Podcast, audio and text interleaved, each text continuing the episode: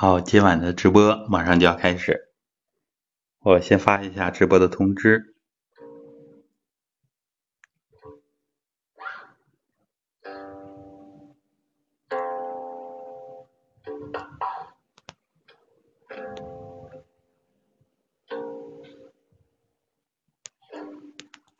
好的，各位好，我们今天的直播主题跟吃有关。现代人很讲究衣食住行，而这个吃都是大家非常重视的，也津津乐道的一项。我们现在有个流行的词叫“吃货”，啊，很多人呢都自诩为吃货。那么，怎么才能吃的健康？怎么才能吃得好？自己和家人怎么来优化自己的饮食？现代的营养学给了我们很多的方案也好，规则也好，知识也好。但是呢，我们说现在的营养学也有很大提高的余地。随着我们科学的进步，以后的营养学一定会在现在的基础之上有着很大的发展。这就是我们对科学的一个认识，就是说科学一定不会停止进步的。科学的本质就是在不断的推翻我们已有的一些定律、已有的一些成果。科学呢，其实我们来说也不要完全的迷信于当前的科技科技水平。就比如说我们所用的 WiFi。在十年前、十几年前，我们是很难想象的。那个时候，宽带才刚刚的普及，而在二十年前，这种宽带上网，甚至什么叫上网，我们很多人可能都是陌生的。所以，科技的进步给我们的提示：我们现代人不迷信于权威，不迷信于专家。所以呢，我们对现有的这个营养学，我们大家也持啊一些批判的观点，也持一些我们独立思考的这些东西。那么我说了这么多，今天的主题呢，就是从我们传统养生这个角度，从中医、从道家等等。我们传统文化怎么来看我们的饮食，怎么吃的更好？我想呢，在现有的营养学、现有的科学发展水平这个前提下，我们怎么来对它进行补充、修正？其实我们最成型的就是我们智慧的祖人啊、祖先啊、智慧的先人给我们的。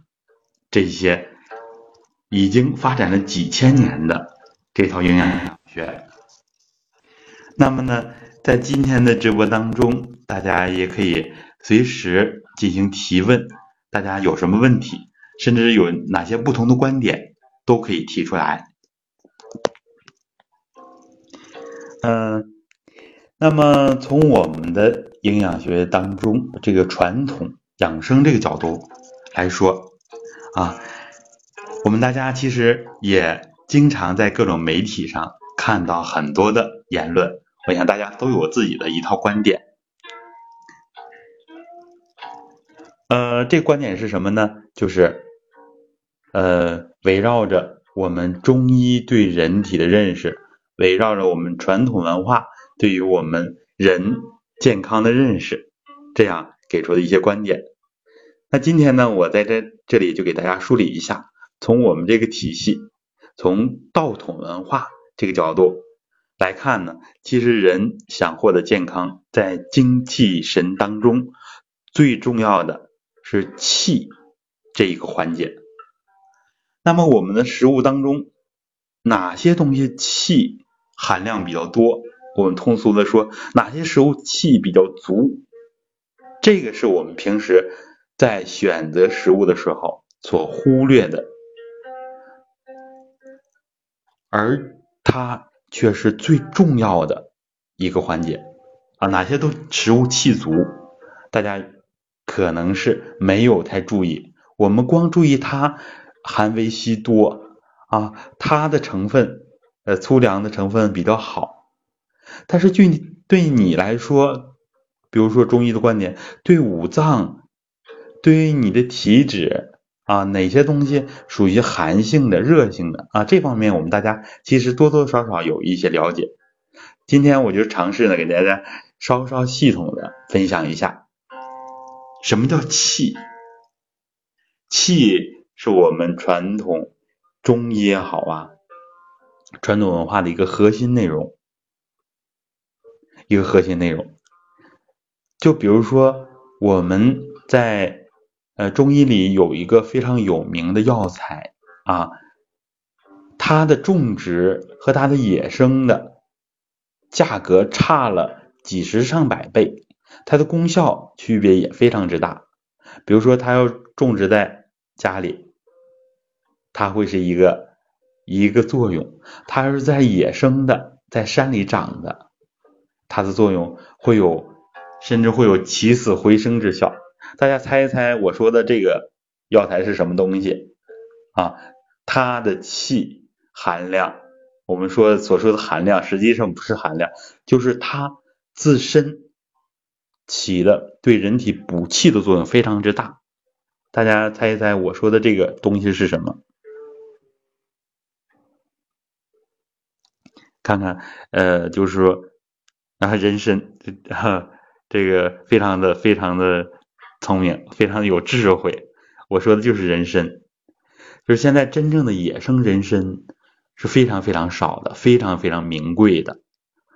实际上呢，如果做科学的检测，这种野生的多年的人参和你家里种植的人参，它的成分不会有那么大的啊区别，就是各种呃。化验也好啊，各种仪器检测也好啊，等等，但是它对人补气啊，所说的补气的这个作用是区别非常非常大的。这种草参，甚至我们泡水啊，甚至整根我们吃下来都没问题。但是如果真正的野生的人参，你可能吃那么一小块就会流鼻血啊，就是它的作用这么大。差别这么大，核心呢就是气。那么我们今天就从这个植物讲起，哪些植物气足？哪些植物气足？我们说的气足跟现在所说的营养有有的时候会有重合，就是说观点一致；有的时候呢会有一些差别。现在呢，我们其实提倡的。好的食物，往往我们提倡野生的、纯天然的、绿色的。其实这个方向是非常正确的，因为在我们传统的观念也认为，野生的这些植物，它吸收大自然的能量，以前叫做采天地之灵气，聚日月之精华。这个东西不是虚的。野生的东西，比如说我们老师当年推荐的叫马齿苋啊，这个在我的养生群里边之前也提到过一点，这个绝对是好东西。很多地方的老百姓呢称它为俗称叫做死不了啊，就是在太阳底下给它晒干了，然后浇上水，放在土里又能活，生命力极强的。我们呢，小时候啊，房前屋后啊，成片成片的长啊，这样我们本地人呢，把它叫做蚂蚱菜啊，叫蚂蚱菜。呃，这个东西呢，马齿苋，现在很多人呢也都知道啊，用它来包饺子，包饺子。它为什么有这么大的作用？就是因为它的生命力强。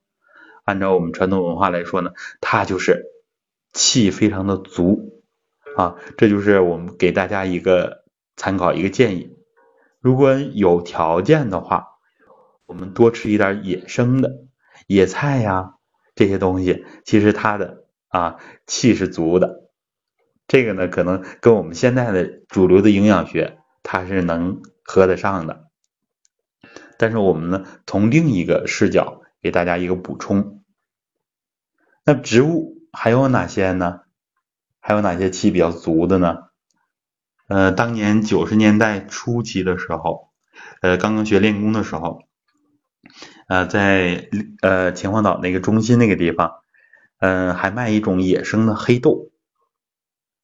我之前在群里也说了，这种小黑豆呢，现在我在淘宝上根本没有看到，它里外全是黑的。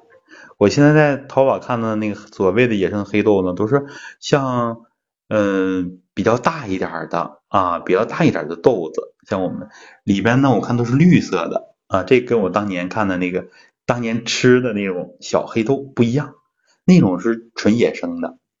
上个世纪九十年代那个时候。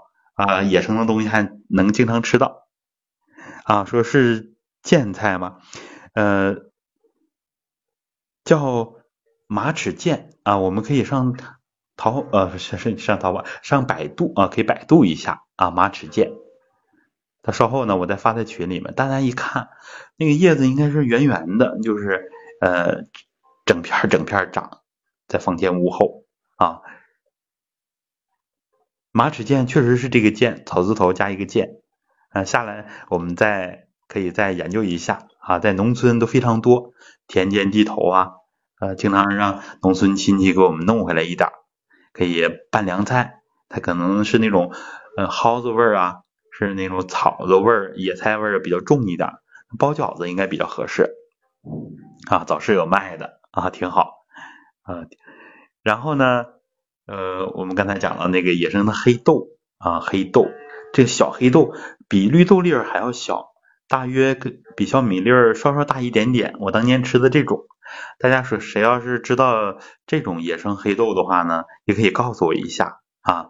这个黑豆是非常好的，因为马上我就要讲到之前我提到那个《黄帝内经》精华的一个表格啊，当年嗯我的老师总结的。天人五脏庞通表，这里边把《黄帝内经》的精华都在里边了。我也是这二十来年呢，也是慢慢的在学这表格里的，呃，大部分弄明白了，还有一些没有没有参透的。比如说刚才讲的这个黑豆啊，从颜色上来说，它是黑色的。这样呢，我们从呃传统啊养生修道这个角度来说。食物分五色，叫青、赤、黄、白、黑，它对应着我们的五脏：肝、心、脾、肺、肾。青呢，就是属于这种蓝啊，深蓝色啊，深蓝色叫青。比如说青对应着肝，那么我们其实都知道，像蓝莓啊这样的这样的食物，它都是养眼睛的。啊，我们叫说它叫叶黄素。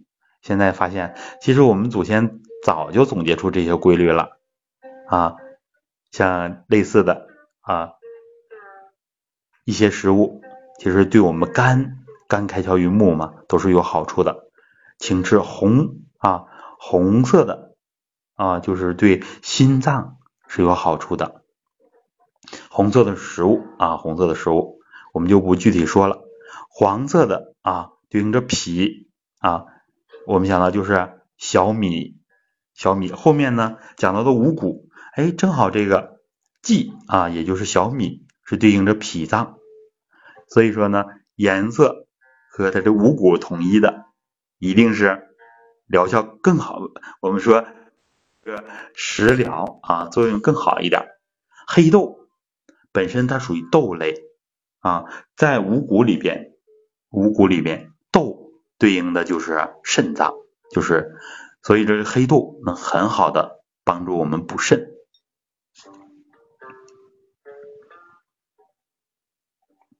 这个呢，就是呃植物里，植物里边呢，其实嗯还有很多的学问啊，比如说像五果啊，李子对应的肝，杏呢对应的心。然后呢，肺呢对应枣，桃呢是对应啊，肺是呃呃那个什么枣我们大家知道它是养脾胃的啊，对应的是脾。然后桃对应的是肺啊，桃能润润肺啊。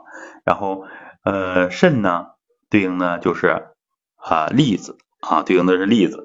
这就是五啊，像五果，像五畜呢，鸡羊牛犬猪对应的是肝心脾肺肾啊。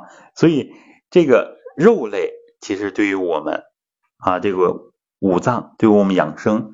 也是有作用的，比如说你哪脏偏弱，肝脏偏弱的话，多吃点鸡肉。当然呢，我们都知道吃笨鸡啊，我们本地叫笨鸡，嗯，像华北啊或者南方啊叫做土鸡，其实就是呃老百姓用粮食喂大的，而很少或者不用饲料养大的这样的鸡啊，有的地方叫柴鸡是吧？其实这种越接近天然的，越符合自然规律的这样食物就是越好的啊，嗯，然后呢，这就是我们啊对这个食物分类啊，从颜色啊，从这个品种，这样我们大体了解一下啊，呃啊溜达鸡，对这种呃吃虫子的鸡，应该是比喂粮食的还要好啊，对对对。嗯，所以说呢，其实我们就回归这种绿色啊，绿色天然，少加工的，其实会更好。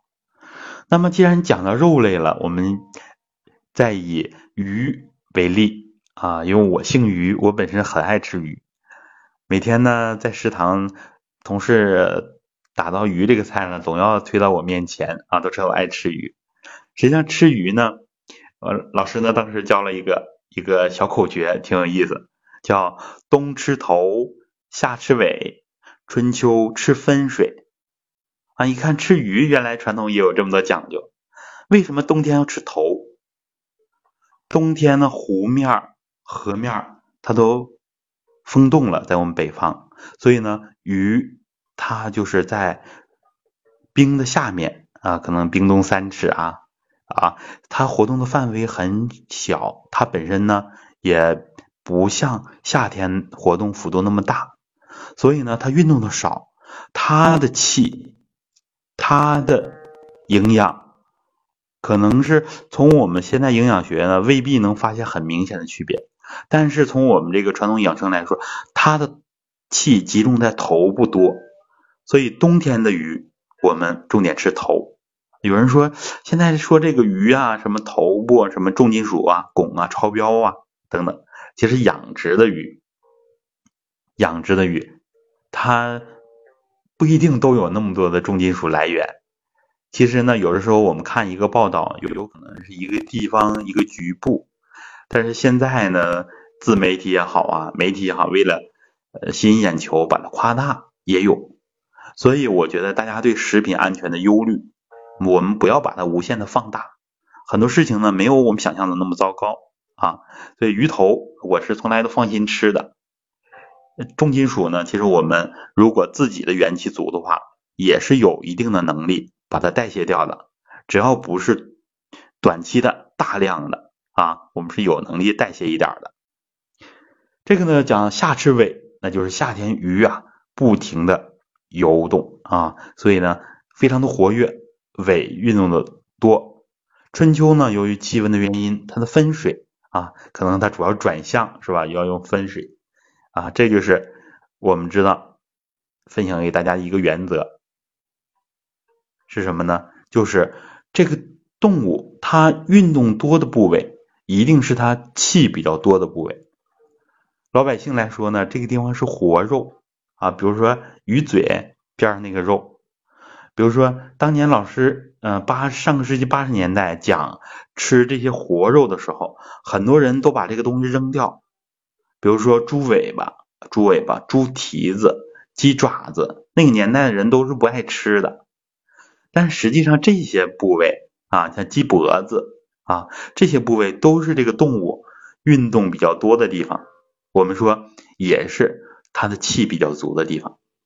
啊，你像猪舌头等等，这个地方啊，它总是在动啊，这个地方一定是气比较多的地方，所以我们可以经常吃这些啊活动的地方啊，动物常活动的地方，它的气比较足。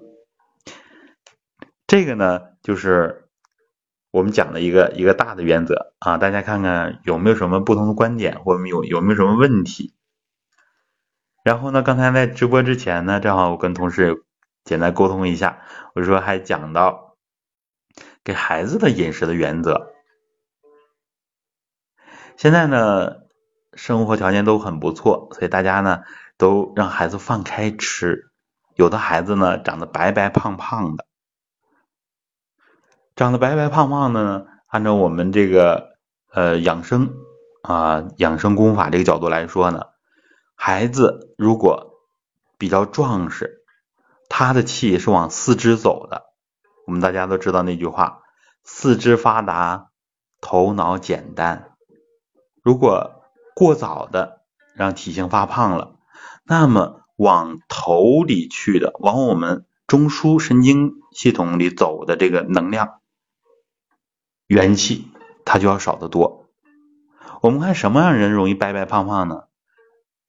呃，其实我家里也有这样，就是说，呃，偏智障一点、弱智的这样的孩子也好，大人也好，他都是长得白白胖胖的。嗯，按我们这个养生科学来说了呢，就是呢，他的，你看他有的也也长得很很圆圆乎乎，长得也不那么难看啊，特别他的四肢长得很饱满，就是他的躯体气很足。但是他的智慧不够，什么原因呢？因为他的精华之气没有往五脏里走，没有往脏针这个层次更精细的气去走。所以，我们如果呃大人和孩子也好，都是这样啊。如果过于肥胖的话，其实对他的智慧是没有帮助的，是起反面作用的。所以呢。在孩子饮食，我想这个家长可能也要做一些表率啊。当然，很多人呢，呃，很多家庭呢，其实跟这个大人的体型是有关系的啊。有一些家族呢，就是怎么吃都不胖啊。嗯，现在我爱人在网上看那种大胃王是吧？有的可能是假的，但有的人确实是很能吃。有的人就是代谢能力很强，有可能他基础代谢很高。按我们来说呢，有可能他这个先天的元气，他的肾气很足，肾气足了之后呢，就是能比我们普通人有很大的转化水谷精微之气的能力。有的人说，你这个肾气跟这个，哎呀，跟这消化吸收有什么关系呢？哎，我们中医就是这么来讲的，叫做肾阳助脾阳啊，肾阳助脾阳。呃，肾阳助脾阳，就是你肾气足了，肾的阳气足了，帮助你的脾的阳气，帮助你的脾胃进行运化，这个是呃一般的中医都懂的道理啊。所以呢，有的人可能先天元气足啊，就包括我们练功夫的人，以后练的元气很足了之后，吃很多东西也不会发胖。啊，酒量呢可以看很多特别练武功的人，酒量可以变得非常大，就是因为他这种转化啊外来的食物也好啊，外来的水呀也好啊，包括对酒精的代谢也好，能力都会提升很多啊。有的练武功的人呢，一顿能喝几斤酒，几斤白酒，吃几斤的肉啊，就是这这个这个原因，就是因为他练武功的人注重。啊，很多注重躯体气啊，所以他的丹田气很足。你像形意拳呢，他不光练躯体气，他要练五脏啊。形意拳懂一点的人都知道，他要练五脏不同的啊招法呢，他有时候用不同脏的气啊，这里边呢就是比较高深一点了。嗯，大家大体啊了解一点就可以了啊。说小孩吃鱼就吃鱼肚啊。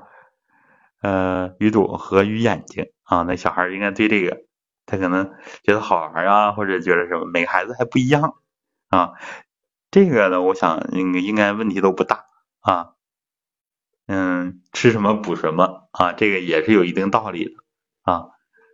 像吃眼睛呢，应该有利于明目啊。哈哈，呃，然后呢，我大体就是讲了这么多，大家看看还有没有什么问题？可能还可还有我没想到的，因为主要是即兴给大家分享一下，没想到大家提示我一下，可能又能呃多多少少跟大家分享一点。我们的饮食原则其实就是以气为核心啊，以气为核心。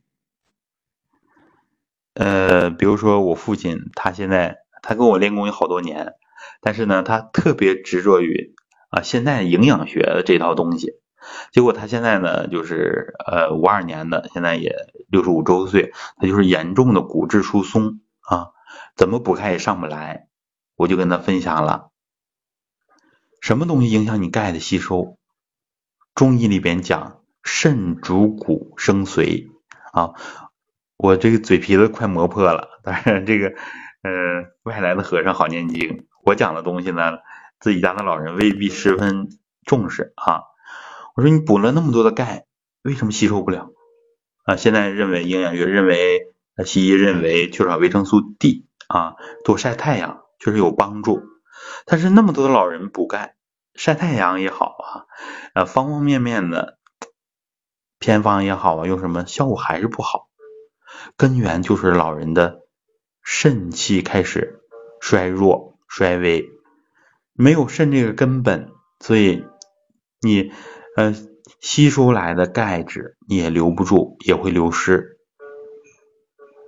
当然呢，我现在给他出的方案呢，也是让他能接受的方式。这样呢，用吃补肾的食物，黑色的食物，比如说他自己也在张罗买这个黑芝麻。